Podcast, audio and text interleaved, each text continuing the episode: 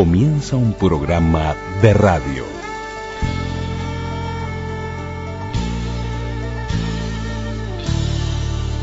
Un programa de radio. programa de radio. Radioactividades.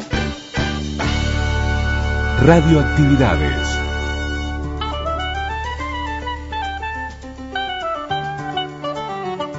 La palabra.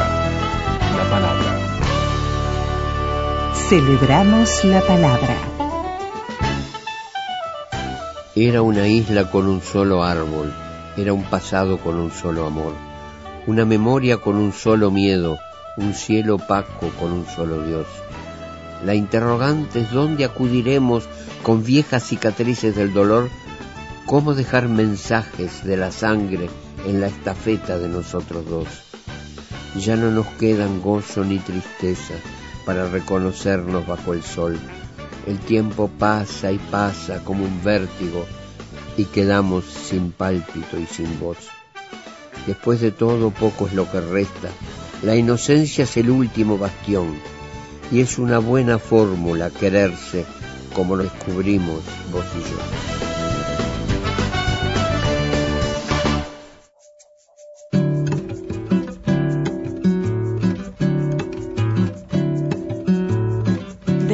Cuando la alegría tira piedritas contra mi ventana, quiere avisarme que está ahí esperando. Pero hoy me siento calmo, casi diría ecuánime, casi diría ecuánime. Voy a guardar la angustia en su escondite y luego tenderme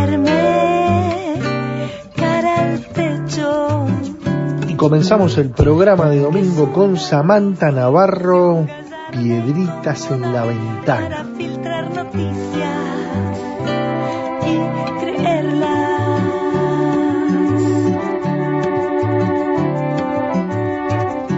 ¿Quién sabe dónde quedan mis próximas huellas?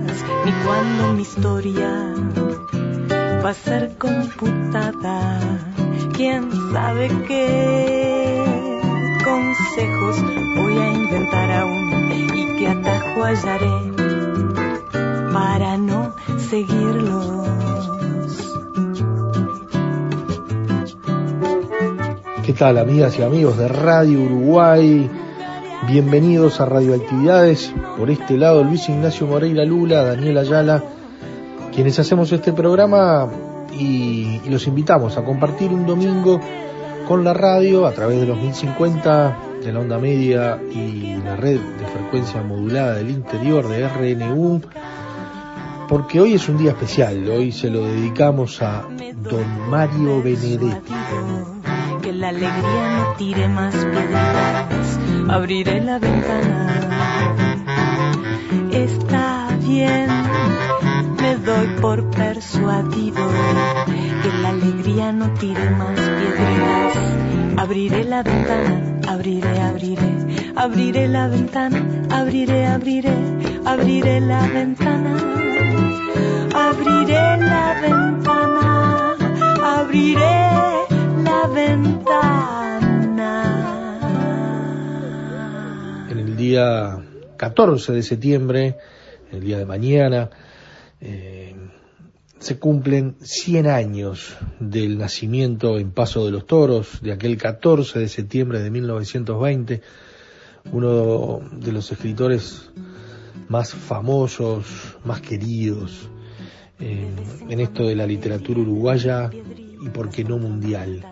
Don Mario Benedetti con más de, de 80 libros, con algunos de ellos traducidos en más de 20 idiomas, un hombre que, bueno, que tuvo, que sufrir el exilio por muchos años y que, que siempre estuvo cerca del Uruguay y que, que fue un uruguayo a carta cabal. Como les decíamos, nacido en Paso de los Toros el 14 de septiembre de 1920, falleció en Montevideo el 17 de mayo del 2009. Y hoy se hará presente don Mario con, con su voz, con sus poemas, con sus historias, eh, con varias entrevistas. Vamos a compartir material de TV Ciudad, de Televisión Española, de Universidad de Alicante, de Canal Encuentro. Y, también se musicalizará como corresponde con, tantas canciones que don Mario es responsable, ¿no? Comenzábamos con Samantha Navarro y Piedritas en la Ventana en este arranque del programa de domingo 13 de septiembre del 2020. Abriré la ventana, abriré, abriré, abriré la ventana, abriré la ventana, abriré la ventana. Correo arroba radioactividades.org. Para mi coche en la radio. Los fines de semana, la magia y los sueños viven en la radio. Radioactividades. Sábados y domingos al mediodía. Domingos y lunes a la medianoche. A la medianoche. Para todo el país. Celebramos la palabra.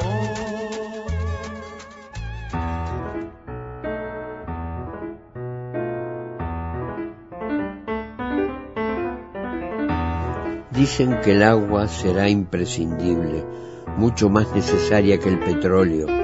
Los imperios de siempre, por lo tanto, nos robarán el agua borbotones. Los regalos de boda serán grifos.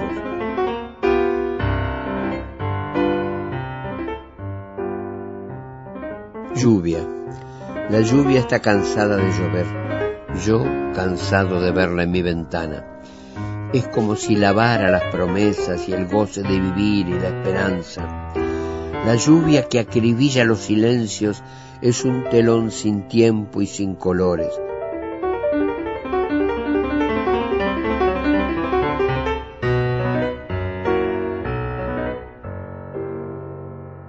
Don Mario Orlando Hardy Hamlet Breno Benedetti Tarrugia. Don Mario Benedetti nacido el 14 de septiembre de 1920 en Paso de los Toros.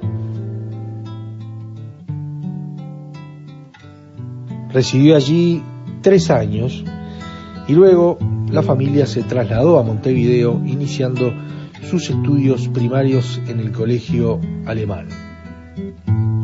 Unas veces me siento como pobre colina y otras como montaña de cumbres repetidas.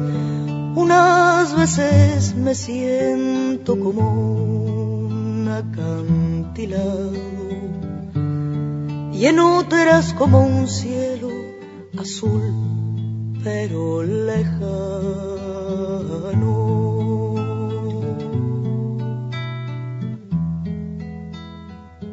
Bueno, es un pueblo en el centro mismo de la República, sobre la costa del Río Negro, que es un río que atraviesa el, país, lo divide en dos mitades. Pero realmente yo de ese pueblo tengo muy pocos recuerdos porque salí a los dos años. Tengo algunos recuerdos muy confusos, algunas imágenes de, la estación del ferrocarril cuando me llevaban y las cosas que me han transmitido mis padres, ¿no? De, cosas mías, pero transmitidas por mis padres. El nombre del pueblo es muy curioso, ¿no? Claro, porque eso viene de un simplemente paso donde pasaba el ganado, ¿no? Este, incluso ah, originalmente se llamaba Santa Isabel y después se, le puso Paso de los Toros. En ese pueblecito, tu padre creo que tenía una farmacia. No, en, ese pueblo mi padre era empleado de una farmacia. Ah, pero después eh, nos fuimos a Tacuarembó, que es la capital del departamento, y allí sí mi padre, que era químico farmacéutico, tuvo una farmacia con la que le fue muy mal, quebró y fue un fracaso total en, lo económico ese, ese, negocio de la farmacia. Un fracaso que se dejó sentir por largo tiempo en la vida familiar. Sí, sí, porque nos vino unos, unos años realmente miserables, pasamos después a, a propósito. Te acerques y te mires, te mires al mirarme sus estudios secundarios los realiza parcialmente en el Liceo Miranda. A veces uno es manantial entre rocas y otras veces un árbol las últimas hojas, pero hoy me siento apenas como laguna insomne con un embarcadero. Mario Benedetti trabajó de todo. Arrancó desde los 14 años en una empresa de repuestos de automóviles y después fueron sucediendo varios oficios y tareas, empleado de una inmobiliaria, taquígrafo, funcionario público, entre otros. Para mí fue importante esa primaria en el colegio alemán. Fueron mis, mis primeras experiencias así de, amistad, de fraternidad con, con, otros chicos, ¿no? Porque cada clase se dividía en A y B. Había un cuarto A, un cuarto B, un quinto A, quinto B. En la clase A estaban los niños que en su casa hablaban alemán y en la clase B los que hablábamos español. Porque era, claro, una distinta forma de enseñar, estaba bien. Pero entonces nos teníamos una tirria, los de la A con los de la B, que cuando salíamos al recreo eran unas batallas campales que teníamos. Pero entonces eso también generaba una, una solidaridad, una cosa de equipo, ¿no? Con, lo, con lo de los otros compañeros de la clase B, ¿no?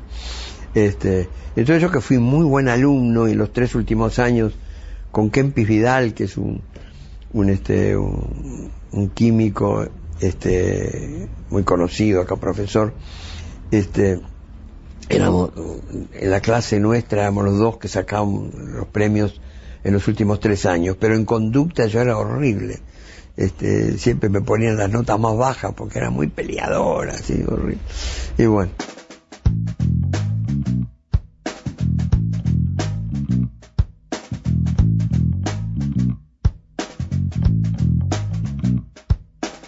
Yo fulano de mí llevo conmigo tu rostro en cada suerte de mi historia. Tu cuerpo de mengana es una gloria. Y por eso al soñar sueño contigo. Luego si el Escritor, poeta, dramaturgo, integrante de la generación del 45 pero también periodista. En 1945 se integró al equipo de redacción de Marcha, donde permaneció allí hasta 1974. Así, sin intenciones misteriosas, voy a elegir de vuelta. 1964 Trabaja como crítico de teatro y co-director de la página literaria semanal Al pie de las letras del diario La Mañana. Y además colabora como humorista en la famosa revista Pelo Duro con el seudónimo de Damocles.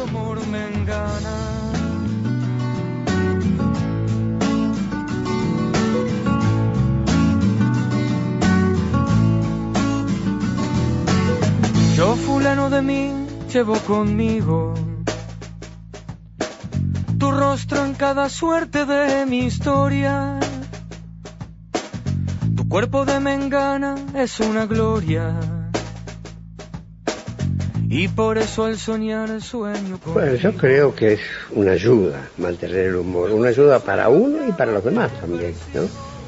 Este, el humor así, digamos, con un sentido, a veces con una cosa irónica, no un, humor que sea un chiste frívolo, porque sí, ¿no? Este, yo creo que el humor es importante. Y en, mi obra literaria yo muchas veces lo empleo para distender la relación entre el autor y el, lector. A veces hay momentos tan tensos, tan tensos, que, que puede soportar casi insoportables para un lector. Entonces ahí aparece la broma. Entonces, el, lector se afloja, se afloja y, está pronto para seguir. Respira. Aguantando lo que venga, respira, ¿no?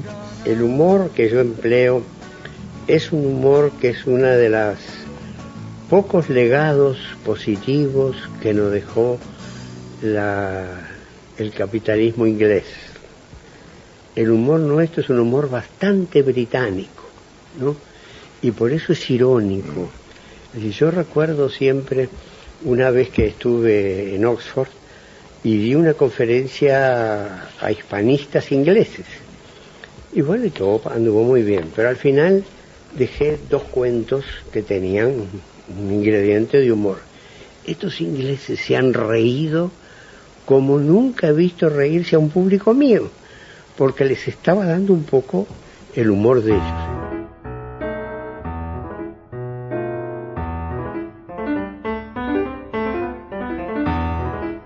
Y de su extensa trayectoria y, largos años que tienen que ver con el exilio, les iremos hablando a medida que vayan transcurriendo algunos de los audios que tenemos para compartir, ¿no?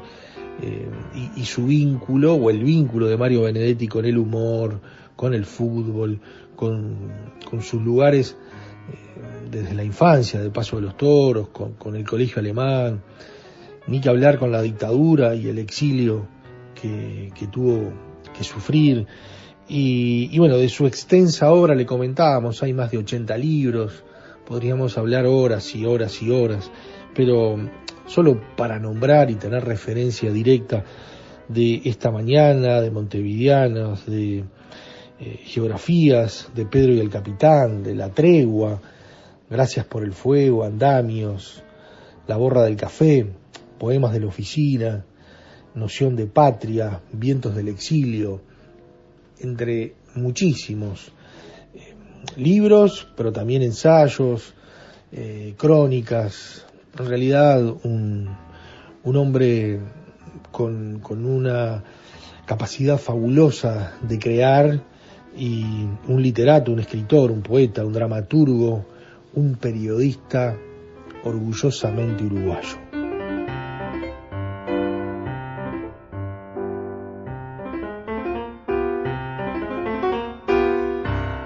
Y prolija la mujer madruga, va inaugurando la verdad del frío. En su frente hay penuria y hay rocío y alrededor la niebla que subyuga. El sueño ya no es sueño, es una fuga y el corazón está casi vacío, en la boca una rúbrica de hastío y en la mejilla alguna que otra arruga.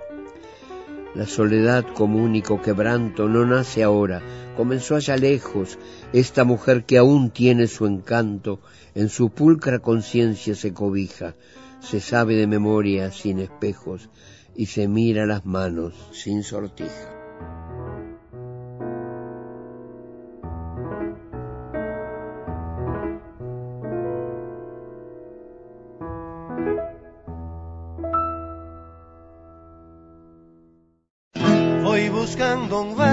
Benedetti me echa un cabo. Como siempre alabo al buen poeta, no converso. Hoy porque cantamos por lo mismo que la vida. Hoy la despedida aglutina a los marranos. Señales. En las manos te traigo viejas señales. Son mis manos de ahora, no las de antes. Doy lo que puedo y no tengo vergüenza del sentimiento. Si los sueños y ensueños son como ritos, el primero que vuelve siempre es el mismo, salvando muros, se elevan en la tarde tus pies desnudos. El azar nos ofrece su doble vía, vos con tus soledades, yo con las mías. Y eso tampoco, si habito en tu memoria no estaré solo. Tus miradas insomnes no dan abasto. ¿Dónde quedó tu luna, la de ojos claros? Mírame pronto, antes que en un descuido me vuelva otro. No importa que el paisaje cambie o se rompa, me alcanza con tus valles y con tu boca. No me deslumbres, me basta con el cielo de la costumbre.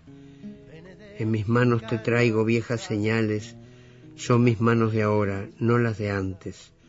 Doy lo que puedo y no tengo vergüenza del sentimiento. A lo peor nadie me atiende, nadie recibe los mensajes, nadie se alegra, nadie llora, nadie enciende su sangre.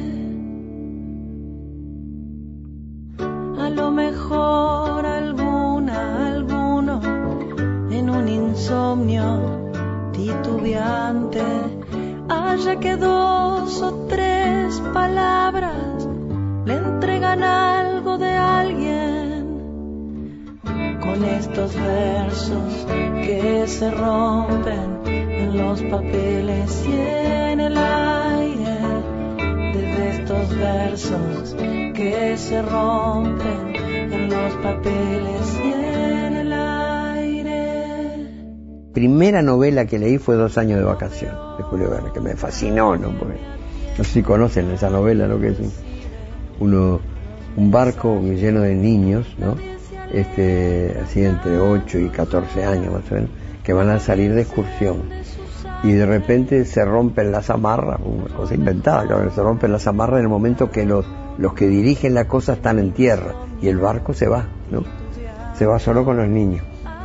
Hasta que llegan a una isla y ahí, bueno, eh, ahí este, se desembarcan todos los niños y, se organizan como una sociedad de adultos con este con ministros con que, que dirigen deporte imitando así como una parodia de la, de la sociedad adulta ¿no?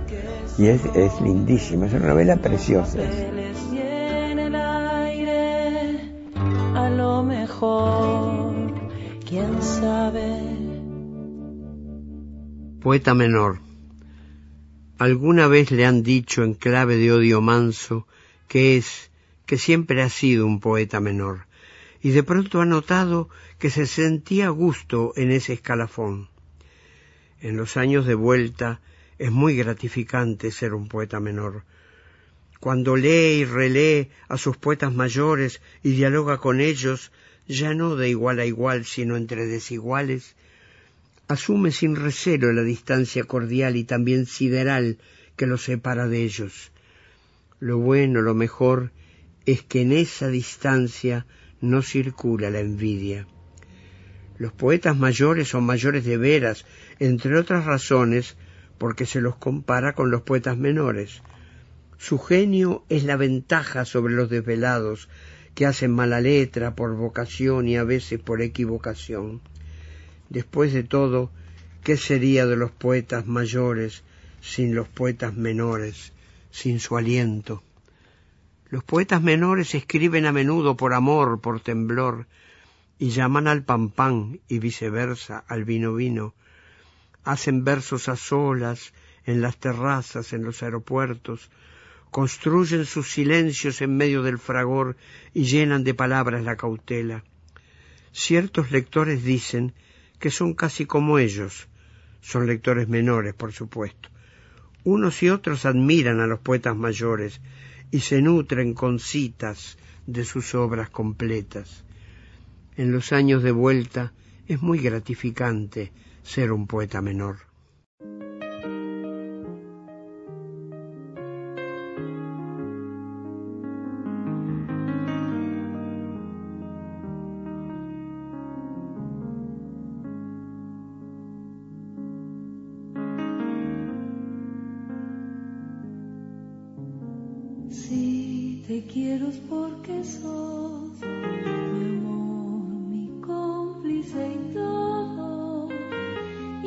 Calle codo a codo somos mucho más que dos.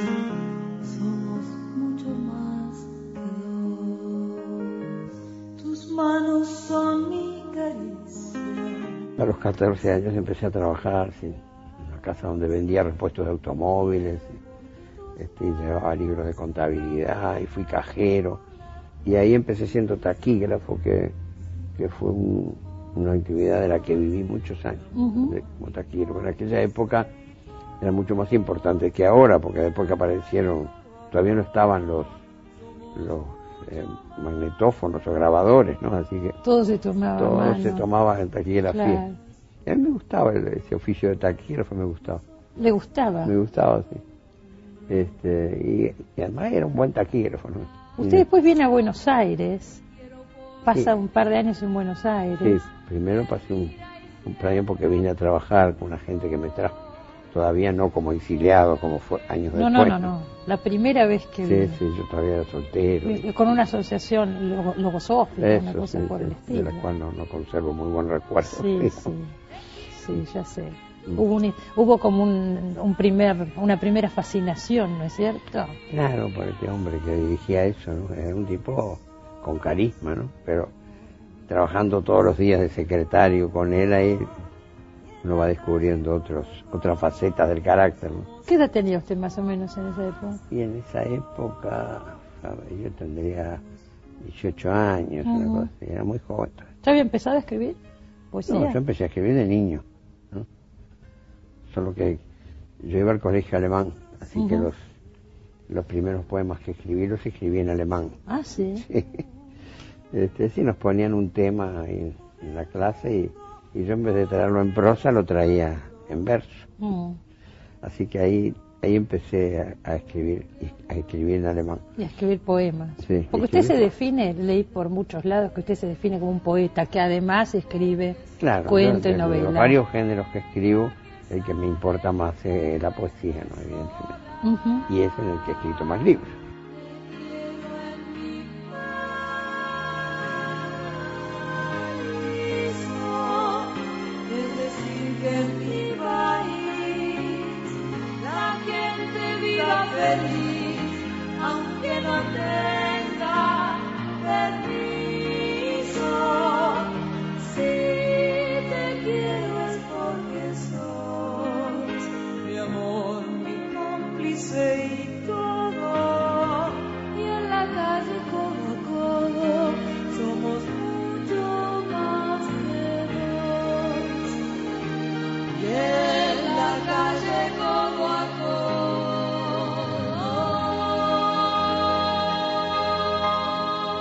Como si fuéramos inmortales. Todos sabemos que nada ni nadie habrá de ahorrarnos el final. Sin embargo, hay que vivir como si fuéramos inmortales. Sabemos que los caballos y los perros tienen las patas sobre la tierra, pero no es descartable que en una noche buena se lancen a volar. Sabemos que en una esquina no rosada aguarda el ultimátum de la envidia, pero en definitiva será el tiempo el que diga dónde es dónde y quién es quién. Sabemos que tras cada victoria el enemigo regresa buscando más triunfos y que volveremos a ser inexorablemente derrotados, vale decir que venceremos. Sabemos que el odio viene lleno de imposturas, pero que las va a perder antes del diluvio o después del carnaval. Sabemos que el hambre está desnuda desde hace siglos, pero también que los saciados responderán por los hambrientos. Sabemos que la melancolía es un resplandor y sólo eso, pero a los melancólicos nadie les quita lo bailado. Sabemos que los bondadosos instalan cerrojos de seguridad, pero la bondad suele escaparse por los tejados. Sabemos que los decididores deciden como locos o miserables y que mañana o pasado alguien decidirá que no decidan. Sintetizando, todos sabemos que nada ni nadie habrá de ahorrarnos el final, pero así todo hay que vivir como si fuéramos inmortales.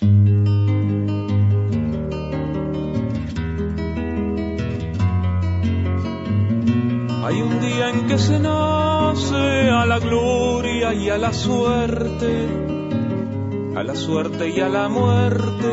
Hay un día en que se nace y en penumbra tan temprana que no duele ni se nombra. La luz muere con la sombra de la vida cotidiana.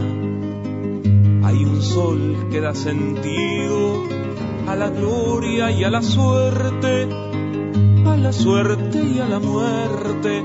Hay un sol que da sentido y en mitad de la mañana abre rumbos y salidas en las idas y venidas de la vida cotidiana. Desde la Feria Internacional del Libro del autor al lector, en vías de celebrarse eh, la sesión del cierre del Encuentro Internacional de Escritores que se vino realizando en parte en el Centro Cultural San Martín. Pero estamos aquí en compañía de uno de los más eh, representativos narradores y poetas rioplatenses. Se trata de Mario Benedetti. ¿Cómo está usted, Benedetti? Bien, bastante bien, un poco cansado porque el ritmo de, de entrevistas y sesiones y comparecencias ha sido bastante duro. ¿Muchas entrevistas? Sí, bastante. Afortunadamente eh, hemos tenido la suerte de compartir con usted ahora este micrófono.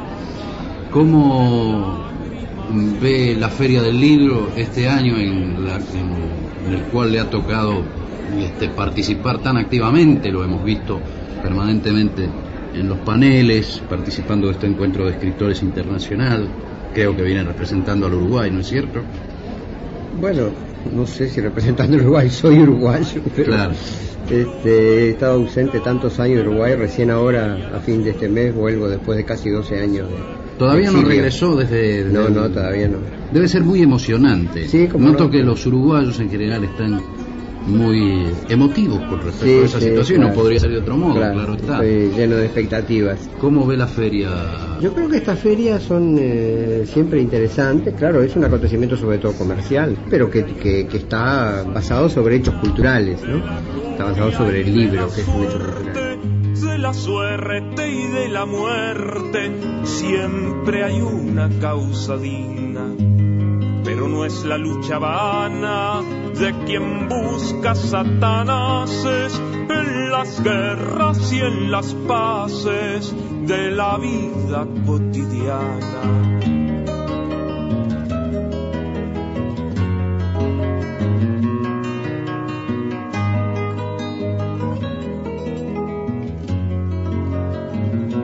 Hay por último un letargo de la gloria y de la suerte, de la suerte y de la muerte hay todo eso y sin embargo, en la noche veterana el amor que es buena gente va dejando la simiente de otra vida cotidiana. Radioactividades.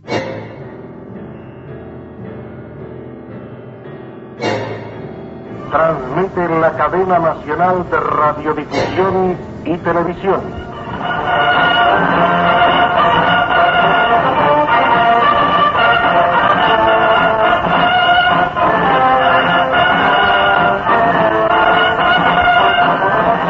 Comunicado número 3.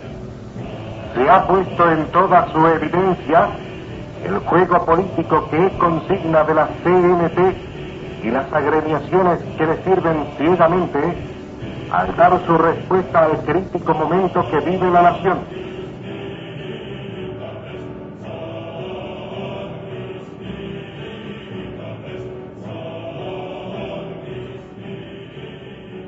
La dictadura duró 11 años y provocó uno de los éxodos más masivos de que se tenga noticia, no, no en el Uruguay, sino en el mundo. De un país de 3 millones de habitantes, aproximadamente un millón de uruguayos fueron al exilio, la tercera parte del país. Eh, la mayoría por motivos políticos, pero también hubo una parte que por motivos económicos, porque el Estado era el Estado de la vida comunitaria, el Estado económico era muy malo. Fue una dictadura muy dura, murieron muchos en la tortura, no hubo esa- esas matanzas que hizo la dictadura argentina o, o que hacía Stroessner en Paraguay durante muchos años, que directamente agarraban a la gente y la fusilaban, la mataban. No, ahí se les murieron muchos en la tortura. Entre ellos, por ejemplo, el, el subdirector del semanario Marcha, Julio Castro, que era un gran educacionista, técnico de la UNESCO y demás. Y bueno, que era un hombre que, sufría el corazón, que se había tenido un infarto y en el primer submarino que le hicieron, el submarino que le metían la cabeza en el agua y lo dejaban ahí. Y este en el primer submarino que le hicieron parece que, que se, murió. Bueno, y así murieron muchos presos. Una, una estudiante, Sus- Susana Zabalzagaray, que era asmática, también cuando le iban a meter en el submarino, ella les advirtió, mire que aquí yo me muero porque soy asmática. ¿Qué vas a hacer asmática? Y la metieron y se murió.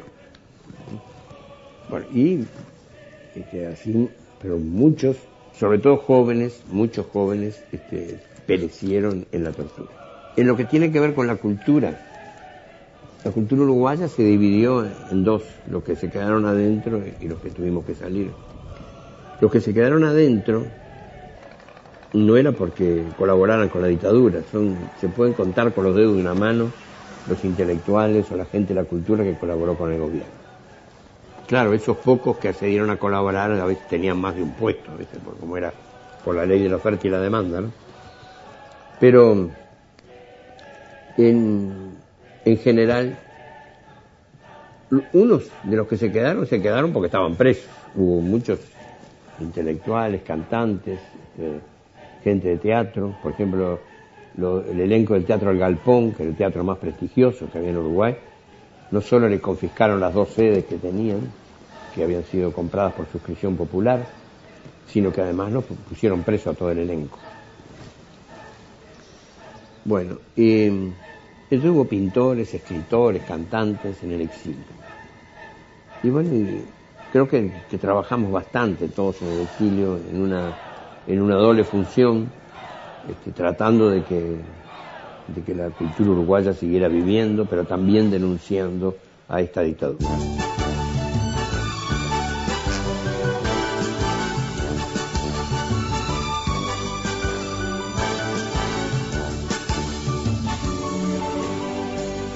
con su ritual de acero, sus grandes chimeneas,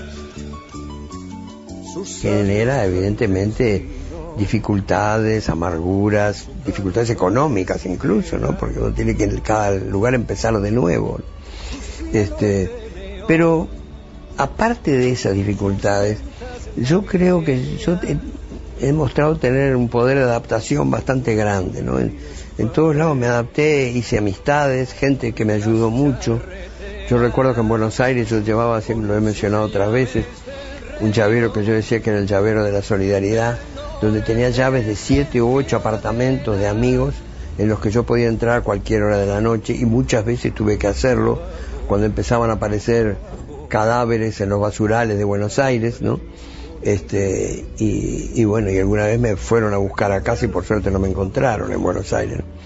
Pero llegó un momento en que las 3A me incluyeron en una lista de, de amenazados de muerte que nos daban 48 horas para salir y me tuve que ir y me fui a Perú, donde estuve unos seis meses y al final es el único país donde estuve preso y al final estuve preso unos, unos pocos días y al final me embarcaron para Buenos Aires, me metieron en un avión para Buenos Aires, donde estaba me- tenía pendientes esas amenazas, así que este, fueron años muy duros, fueron años muy duros. Pero aquí abajo, abajo, cerca de las raíces, ¿Por qué será? ¿Por qué será que uno fabrica sus recuerdos y luego los olvida? ¿Por qué será que uno procede de algún dios para volverse ateo? ¿Por qué será que la luna tiene una barriga blanca? ¿Por qué será que cuando abro el ropero las mangas me saludan y que tu boca dice ternuras tan solo cuando calla? ¿Por qué será que un cuerpo virgen tiene pezones de burdel? ¿Por qué será que si decido morir nadie me cree? ¿Por qué será que los pájaros cantan después de los entierros memoriales? ¿Por qué será que si beso tu beso me siento renovado? ¿Por qué será que me haces tanta falta? el sur también existe.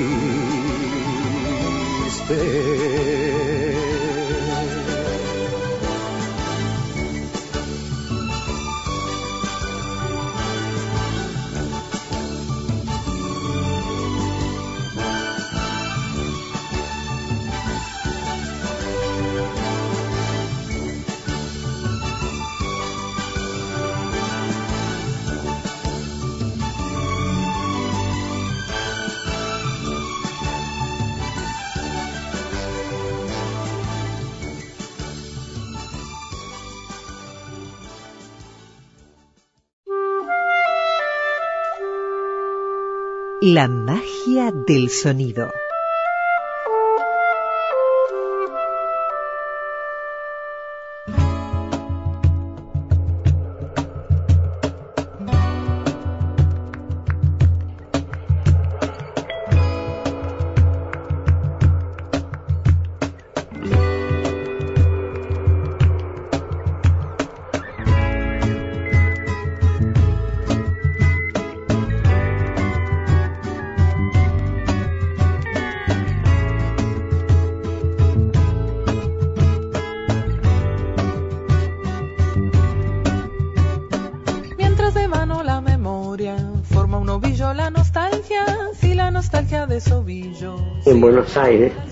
Donde la gente justamente, luego Sofía me tenía muy, muy, muy presionado en cosas de trabajo, trabajaba muchísimo, y me sacaban el jugo, pero en gran forma.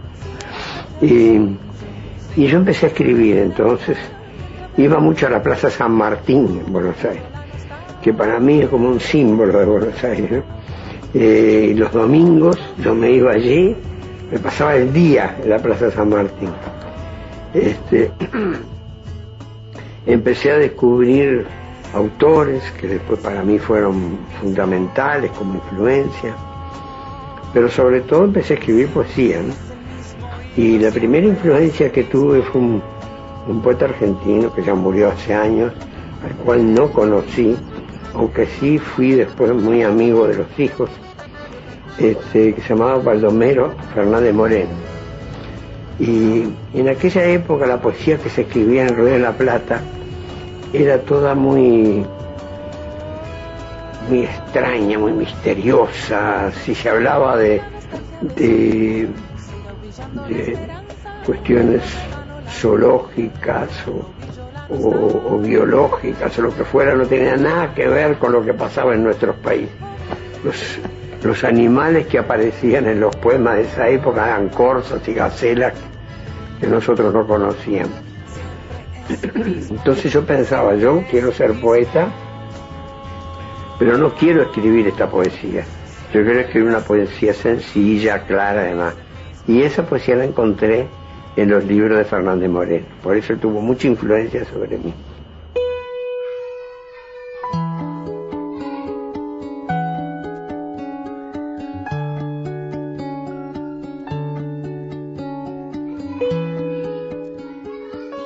Allá Montevideo. Allá Montevideo solo sin mí, que viene a ser lo mismo.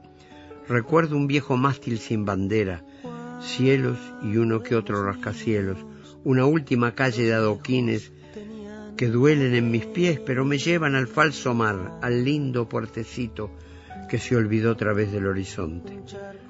Reconozco los rostros de las casas, los niños en los cándidos aguanes, el aire de provincia sin provincia, el viento que despeina los recelos, la gente sin apuros, rezagados que esconden su miseria en la mochila, y los otros, los dueños de Mercedes, que ostentan su poder y no poder.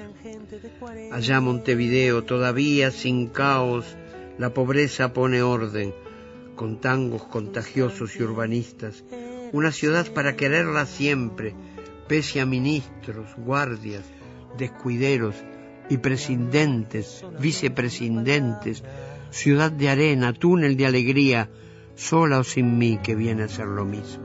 Ya cuando nos casamos, los ancianos estaban en cincuenta. Como mis personajes, soy un montevideano de clase media y solo me siento medianamente seguro cuando trabajo e imagino con ellos, a partir de ellos o a partir de mí mismo como montevideano. ¿Quién de nosotros, La Tregua, Gracias por el Fuego, El cumpleaños de Juan Ángel, son novelas de Montevideo, allí ocurren. Y también es montevideana mi última novela, La Borra del Café, aunque esta vez se trate de un Montevideo de la primera mitad del siglo. Entre aquellos primeros títulos y este último hay varios más, escritos en el exilio, La muerte y otras sorpresas, con y sin nostalgia, Primavera con una esquina rota, Geografías y otro de cuentos, Despistes y franquezas, escritos ya en mi desexilio. Aún en la novela y en aquellos relatos que fueron escritos fuera de Montevideo, Montevideo sigue estando presente. Mis personajes siguen siendo mis montevideanos de clase media, solo que ahora están desarraigados, lejanos, nostálgicos. No son los mismos, claro, ya que están inmersos en otra tradición, otro contorno y a veces incluso otra lengua. Y en esa operación osmótica siempre hay algo que madura, algo que se marchita y algo que renace, pero de todos modos algo que cambia. La nuestra. Radioactividades.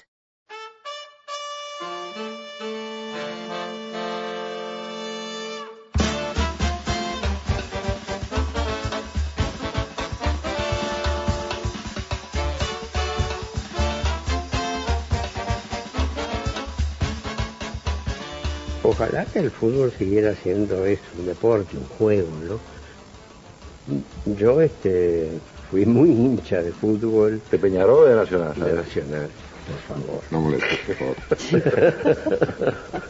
Este, yo fui muy hincha de fútbol, tan hincha que iba todos los fines de semana, incluso este, durante un tiempo eh, hice en periodismo una sección humorística sobre el, sobre el fin de semana futbolístico. O sea que estu- estuve como dos años haciendo eso. Bueno, este, pero la verdad es que ahora el fútbol ha, tomado un cariz tan violento y, es un negocio tan monumental que ya no lo veo con la misma simpatía. Eso no quiere decir que de repente no pueda gozar igual con una jugada genial de un jugador, ¿no? Pero no voy más a los estadios. No voy más a los estadios porque a mis casi 80 años no es cuestión de salir rodando por una escalera porque a un señor se le ocurrió meter la violencia en la tribuna, ¿no? Pero sí, usted que ah, por lo tanto ha sido toda la vida un defensor de lo que es la estética de ese deporte, la estética. Claro, por supuesto. Como deporte y como gimnasia No, y no, como inteligencia en movimiento, en todo caso. Hay jugadores del pasado que realmente eran estetas. Yo qué sé, claro que los que conozco más son los de mi país o de Argentina, pero por ejemplo, yo qué sé, Esquiafino, ¿no? Que fue campeón mundial en, en- en Maracaná, ¿no? Ese era un jugador sensacional. No se acuerdan mucho de él ahora cuando menciona a los grandes jugadores. Pero Esquiafino, Esquiafino era de Peñarol. Y yo, que, que siempre fui de Nacional, iba al estadio a ver a, ver. nada más que Esquiafino. Porque era un artista Esquiafino. Y, este, y tantos otros que hubo después. ¿no? Otros que simplemente empuje, un gambeta, un tejera, Obdulio, Varela era otro tipo que, que no era que fuera tan inteligente, sino un hombre muy honrado muy, y muy generoso además. Siempre se cuenta eso que cuando terminó el partido de la final de Maracaná, que Uruguay le ganó a Brasil, que era el gran favorito, todos los uruguayos se fueron a su, a su hotel y Obdulio se fue a la delegación brasileña para consolar a los brasileños, ¿no? Eso eh, fue un gesto humano muy que los brasileños no lo olvidan más. Es tan poco. Lo que conoces es tan poco. Lo que conoces. Lo que conoces es tan poco lo que conoces de mí. Lo que conoces son mis nubes, son mis silencios, son mis gestos. Lo que conoces son mis nubes, son mis silencios, son mis gestos. Lo que conoces es la tristeza de mi casa vista de afuera. Es la tristeza de mi casa de afuera. Son los postigos de mi tristeza, el llamador de mi tristeza. de mi tristeza, el llamador de mi tristeza. Pero no sabes nada. A lo sumo piensas a veces que Pero es no tan poco lo que conozco de ti. A lo sumo piensas a veces Lo que conozco, o sea tus nubes, o tus silencios, o tus gestos. poco lo que conozco, lo que conozco de ti, lo que conozco sea tus nubes o tus silencios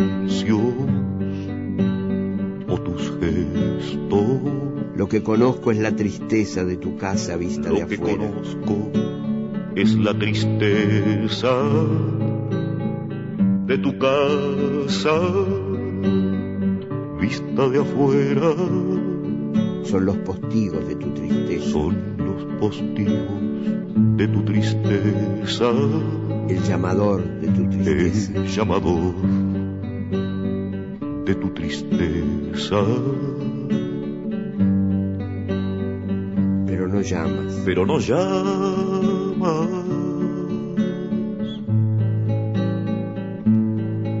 Pero no llamas. Pero no llamas.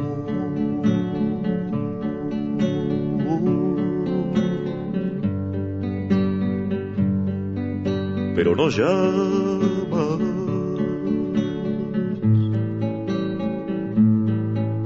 Pero no llamas. Llamas, pero no llamo. Correo arroba radioactividades.org.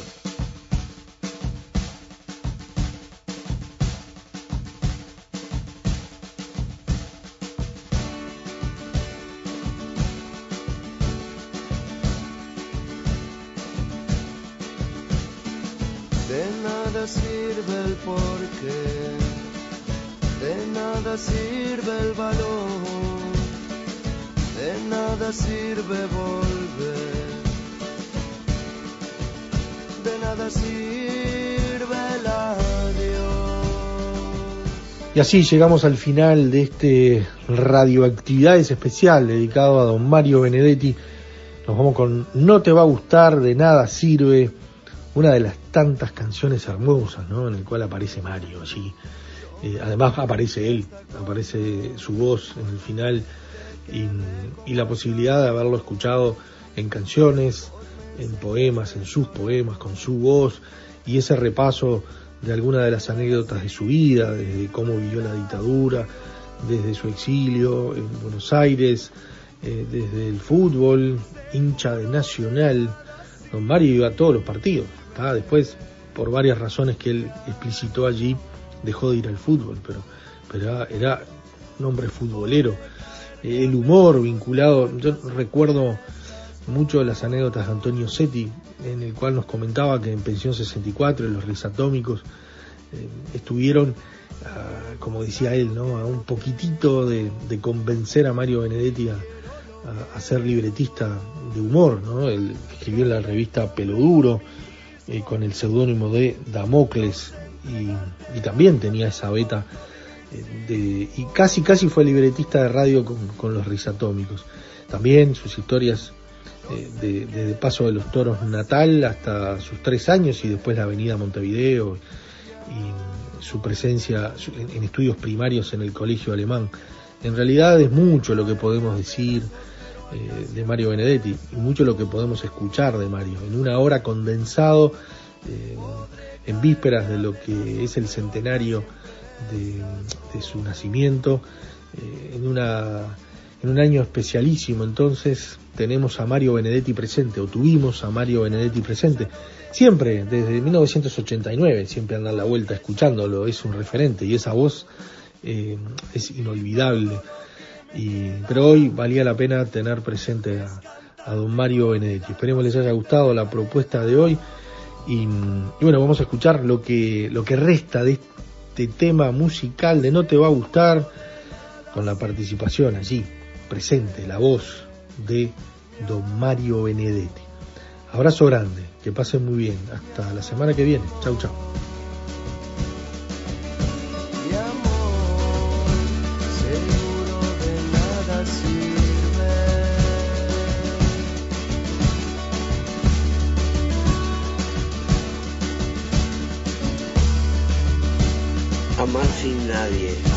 vaya cosa triste, sin nada que abrazar, nieva que nos abrace.